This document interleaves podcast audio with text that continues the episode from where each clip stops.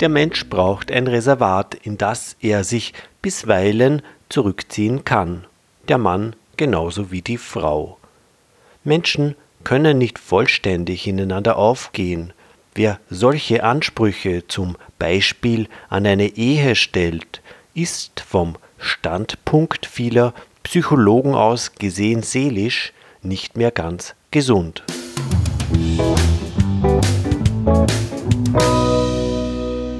Seit Jahrhunderten hat sich im Grunde genommen kaum etwas geändert. Männer gehen zum Stammtisch unter ihresgleichen.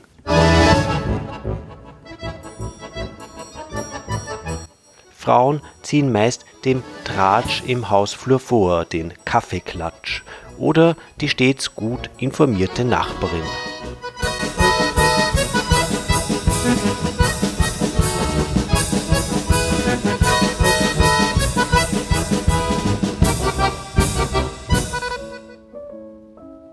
Männerstammtische gab es jedenfalls zu allen Zeiten und in allen sozialen Schichten.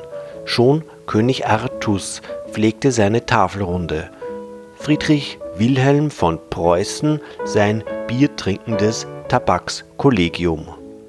Der volkstümliche Wirtshausstammtisch hatte im Wandel der Zeiten auch hierzulande stets seine gesellschaftspolitische Bedeutung.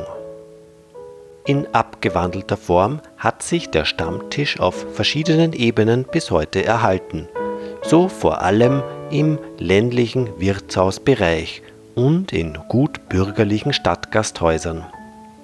Hier sowohl als gemütliche Ecke oder als Stehtisch, nicht zu vergessen die Stammtische bestimmter Interessensgruppen, so der typische Kaffeehausspieler-Stammtisch, Kulturstammtische der Sportstammtisch oder etwa ganz spezielle Runden wie die eines Schnupftabakvereines.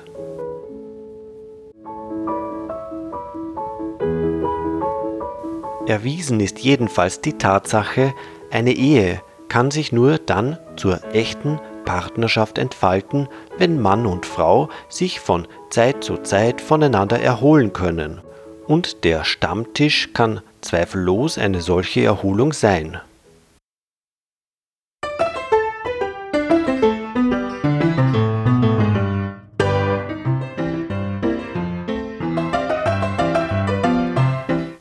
Stammtisch ist eine Gruppe mit den angewandten Gesetzen der Gruppendynamik.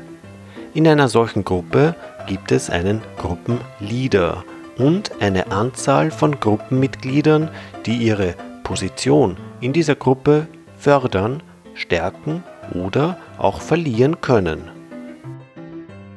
Aber ein Stammtisch ist natürlich auch noch etwas ganz anderes. Er ist gleichsam der in unsere Zeit herübergekommene Rest einer Männergruppe, eines Männerbundes.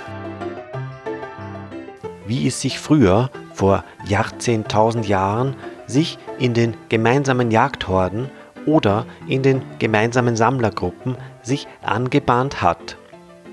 Es liegt also hier eine sehr alte Reformierung einer Gruppe vor.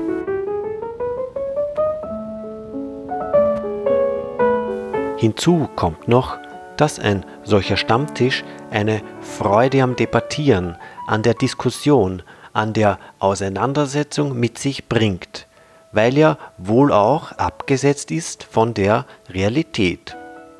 Man kann in solchen Gesprächen manches sagen, manches formulieren, was man außerhalb dieses Freundeskreises nicht sagen könnte.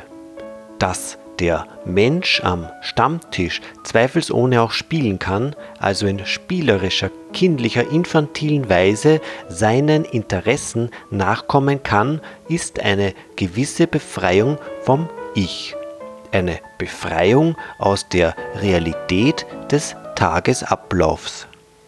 Manchmal vielleicht auch eine gewisse Möglichkeit des sich Auslebens außerhalb der Familie, also ein Platz, wo man vor der Familie flüchten kann, damit man dann gerne wieder zur Familie zurückgeht. Freilich, die Ansichten der Frauen über den Stammtisch und seine Bedeutung für den Mann gehen eher auseinander.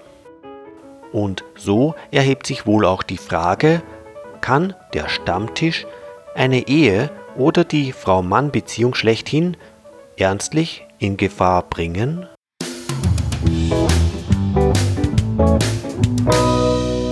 Grundsätzlich bringt der Stammtisch die Ehe wohl nur dann in Gefahr, wenn die Familie dadurch vernachlässigt wird.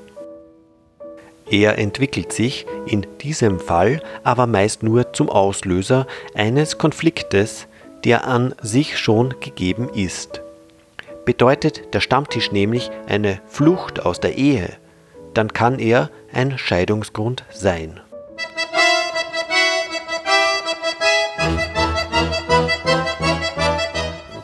Ist er zudem mit großen Geldausgaben oder mit ständiger Trunkenheit und entsprechendem Verhalten zu Hause verbunden, dann ist er zweifellos ein Scheidungsgrund. Wenn der Mann zu seinem Stammtisch geht und sich das in einigermaßen tolerablen Grenzen hält, so besteht umgekehrt auch für die Frau die Möglichkeit, zu ihrem Kaffeekränzchen oder zu ihrem Freundinnenkreis zu gehen. Und wenn man sich dann wieder trifft, hat man neue Themata, neuen Stoff, neue Ideen, neue Gedanken, vielleicht auch neue Gefühle, die man dann miteinander bespricht.